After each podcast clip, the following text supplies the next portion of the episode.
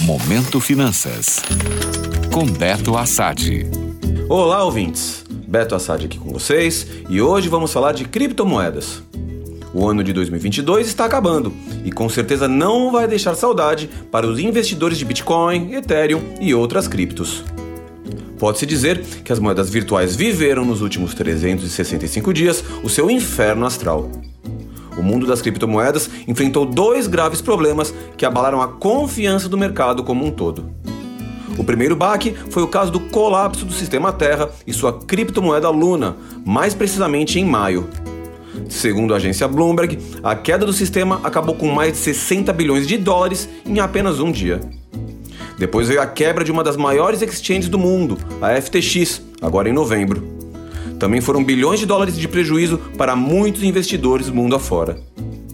Os dois casos ajudaram bastante no que vem sendo chamado de inverno cripto, que, junto com o cenário macroeconômico mundial, fizeram as principais moedas digitais sofrerem forte desvalorização. Só para falar das duas mais famosas, no acumulado do ano, o Bitcoin caiu 62%, indo de 46 mil dólares para 18 mil. Já o Ethereum despencou 74%, saindo de quase 5 mil dólares para a casa de 1.300. Com todo esse cenário negativo, o que esperar das criptomoedas no próximo ano? Existe uma ala mais radical afirmando que os problemas ocorridos este ano marcam o início do fim das criptomoedas.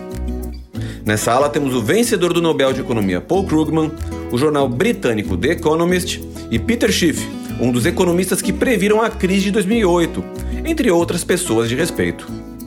No outro lado, temos analistas do mercado cripto acreditando num bom movimento de recuperação das principais moedas, ou pelo menos que elas fiquem mais estáveis em 2023.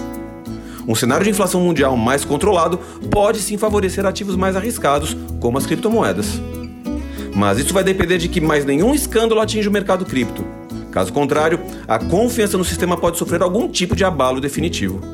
E num mercado tão pouco regulamentado como o de criptomoedas, confiança é a alma do negócio. Gostou? Para saber mais sobre o mercado financeiro, acesse meu Instagram, beto.assad. Até a próxima!